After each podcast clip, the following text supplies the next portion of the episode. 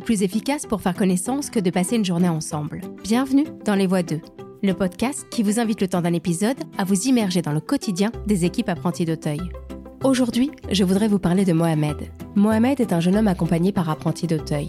Nous l'avons rencontré avec Marie à la résidence sociale Saint-Bruno, à Vaux-en-Velin, où il est hébergé depuis bientôt deux ans. Il nous a partagé son histoire, et je peux vous dire que cela ne nous a pas laissé indifférents mais surtout parce qu'il porte un regard sur sa vie à 20 ans à peine que nous avons trouvé vraiment inspirant.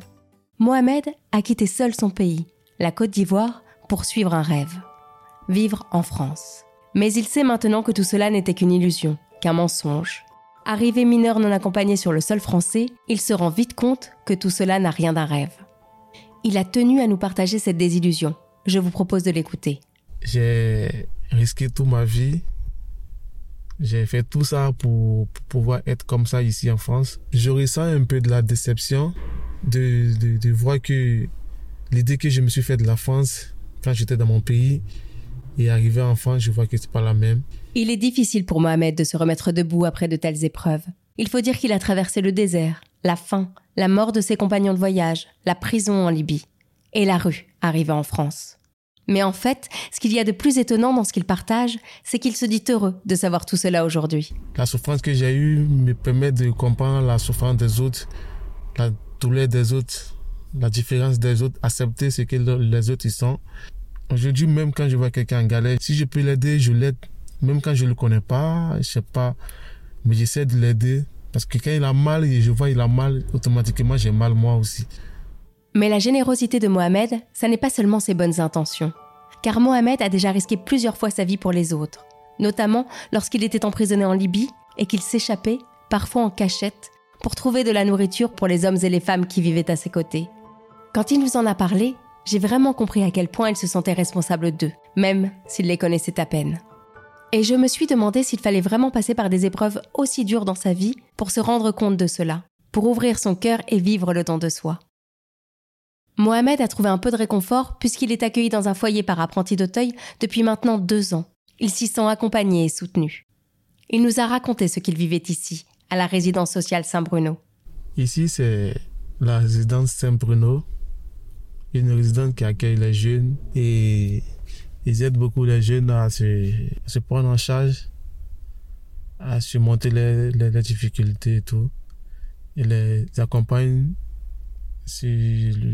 au niveau du boulot, les études, et sur la vie personnelle et tout, pour que après les jeunes puissent euh, être autonomes et avoir un appartement plus tard. Ils aident beaucoup les gens. Et je pense que c'est bien. Avec le temps, entouré des équipes éducatives, Mohamed peut enfin reprendre confiance en lui, sentir qu'il a de la valeur, qu'en fait, il n'est pas un moins que rien comme il le croyait. Aujourd'hui, il suit des études en maintenance des équipements industriels. C'est un jeune homme travailleur, motivé et très apprécié par les patrons qu'il a eu en stage.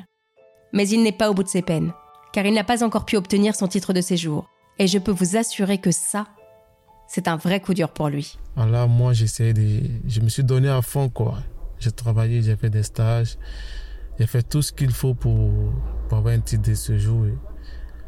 Mais à la fin, non, rien. On m'explique pas, on me dit c'est comme ça. Mais malgré son immense déception, Mohamed a décidé de ne pas baisser les bras. Avec tout ce qu'il a enduré, il se dit que tout est possible. Le meilleur aussi. Souvent, je me dis, si je ne suis pas mort, avec tout mon parcours dans le désert, la Méditerranée, je me dis tout est possible dans la vie. Hein. Tant que je, vis, mais jamais, jamais, jamais, je, je vais renoncer.